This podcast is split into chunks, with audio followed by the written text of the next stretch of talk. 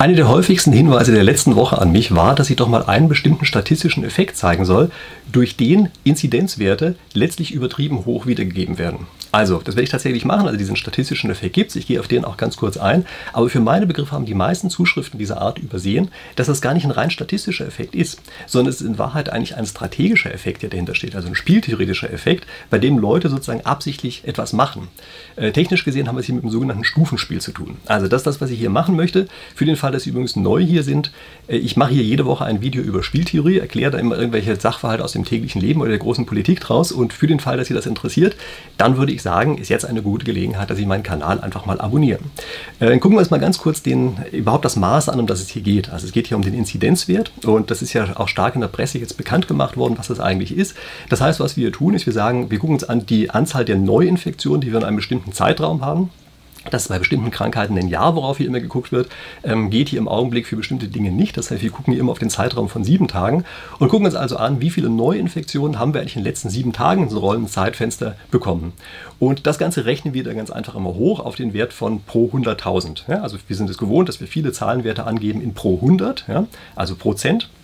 Und das machen wir hier nicht. Wir nehmen hier sozusagen Milliprozent. Ja. Das heißt, wir rechnen das Ganze immer hoch in pro 1000. Sie können tatsächlich den einen Wert in den anderen entsprechend umrechnen, indem Sie diese Inzidenzwerte einfach nehmen, durch 1000 teilen. Dann haben Sie das immer in Prozent angegeben. Und Sie sehen schon, da kommen sehr kleine Zahlen raus. Das ist ein bisschen unpraktisch. Ja. Deshalb nehmen wir eben sozusagen diese Milliprozent, in denen wir das angeben.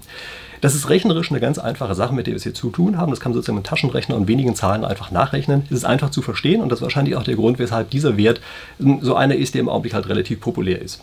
Gucken wir uns jetzt mal ganz kurz an, wie man eigentlich statistisch korrekt vorgehen müsste, um so einen Wert richtig zu berechnen. Also wenn wir sozusagen wirklich wissen wollten, wie viel in einer bestimmten Region an Neuinfektionen stattgefunden hat in der letzten Woche, dann müssten wir eigentlich eine echte Zufallsstichprobe nehmen, möglichst repräsentativ, also wir müssen die Bevölkerungszusammensetzung sozusagen berücksichtigen, möglichst repräsentativ daraus dann eine Zufallsstichprobe nehmen nehmen, in der testen wir und das rechnen wir anschließend hoch auf diese berühmten 100.000. Das wird aber so natürlich nicht gemacht. Und da gibt es auch einfache Gründe, warum das so nicht gemacht werden kann. Denn stellen Sie sich einfach mal vor, durch die kleinen Inzidenzwerte, die wir hier haben, ja, das heißt ja zum Beispiel Inzidenz von 100 heißt, einer von 1000 ist im Erwartungswert überhaupt nur angesteckt. Das heißt also, selbst eine Tausender Stichprobe, wenn Sie die erheben würden, das würde überhaupt gar nicht ausreichen, ja, weil Sie dann entweder 0 oder 1 oder 2 da drin haben. Das heißt, Sie können damit eigentlich gar keine Aussage machen. Das heißt, Sie brauchen riesengroße Stichproben, die Sie dort testen. Sie müssen das täglich machen. Also vergessen Sie nicht, wir wollen ja täglich dieses Zeitfenster sozusagen einen Tag weiterrollen lassen. Und dann haben Sie natürlich auch jede Menge kleine Besonderheiten da drin, wenn Sie es jetzt also zufällig machen. Ja, das heißt, Sie müssen dann plötzlich bei irgendwelchen Leuten an der Haustür klingeln und müssen sagen, so, Sie sind vom Zufallszahlengenerator ausgewählt worden. Wir müssen jetzt bei Ihnen gerade mal so einen kleinen Test machen und dann ist derjenige nicht da oder sagt, das will ich aber nicht und so weiter. Also Sie merken schon, das wäre so überhaupt gar nicht praktikabel. Was machen wir stattdessen?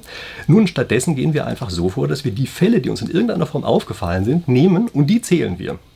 Und wenn Sie jetzt ein bisschen mit solchen statistischen Verfahren auskennen, dann gehen bei Ihnen jetzt sofort alle Alarmlampen an und Sie sagen, Moment mal, wenn das keine Zufallsstichprobe mehr ist, da gibt es ja einen Selektionseffekt vorher. Also die selektieren sich ja selber, die Leute, die wir dort testen.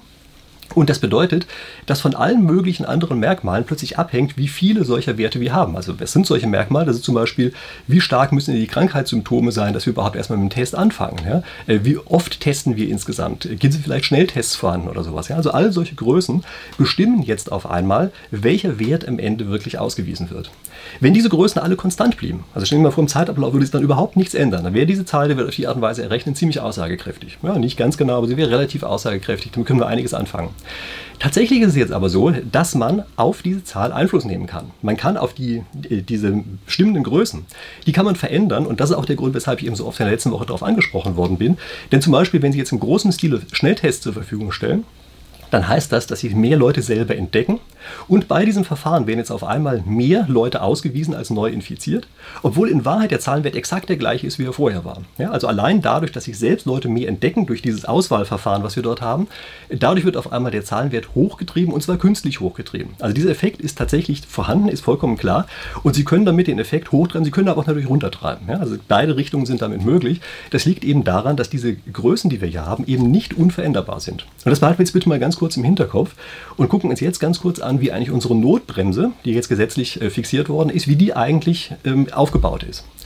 Bei dieser Notbremse, da scheint es ja so zu sein, dass die an einen rein objektiven Wert gekoppelt ist, nicht an diesen Inzidenzwert. Ja, das heißt, es sieht also so aus, als würde die Regierung sagen, wir entscheiden überhaupt gar nicht mehr selber. Wir geben das komplett ab an diesen externen Wert und das, was dort ganz wissenschaftlich gemessen wird, das bestimmt anschließend das, was wir tun. Ja, das ist letztlich die Geschichte, die die erzählen. Aber das ist natürlich nicht so.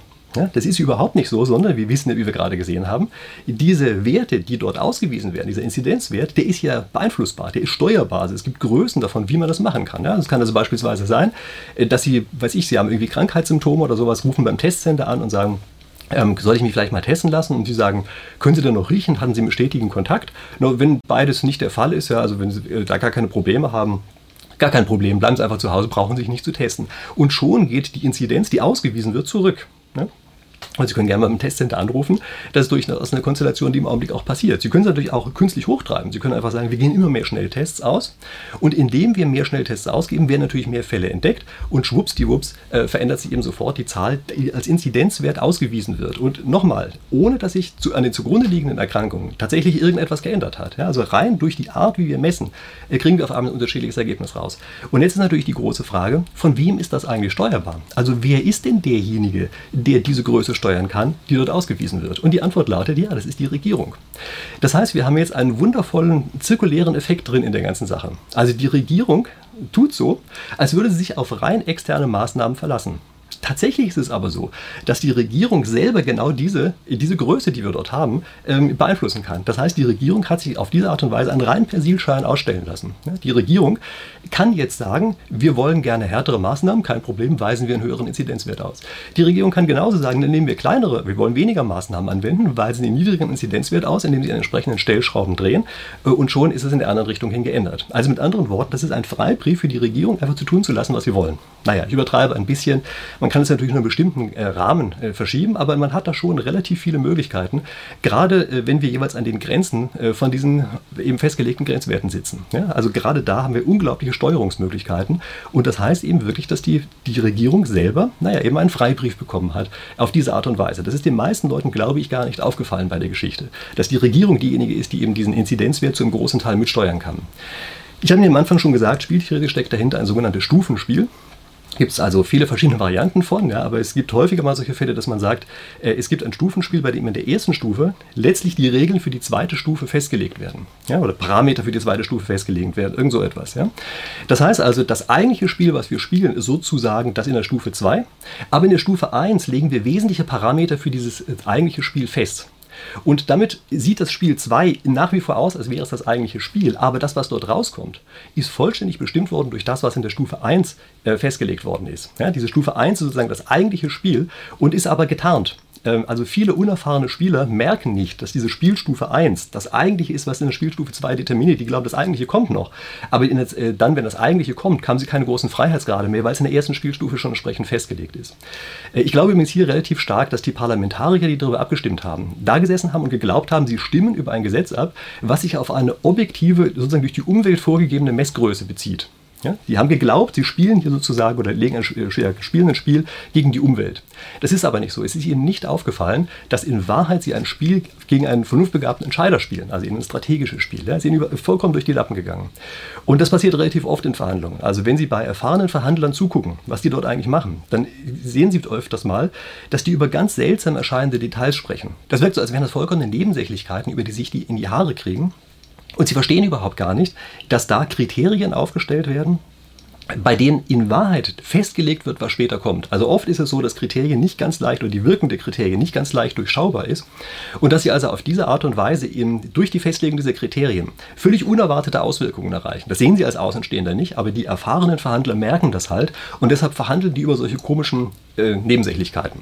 Es kann ihnen auch passieren, dass sie auf die Art und Weise völlig über den Tisch gezogen werden, weil sie gar nicht merken, was passiert ist. Also stellen Sie sich beispielsweise mal vor, Sie sind in einem Gremium, das soll abstimmen über sehr viele verschiedene Varianten, die es gibt von irgendetwas.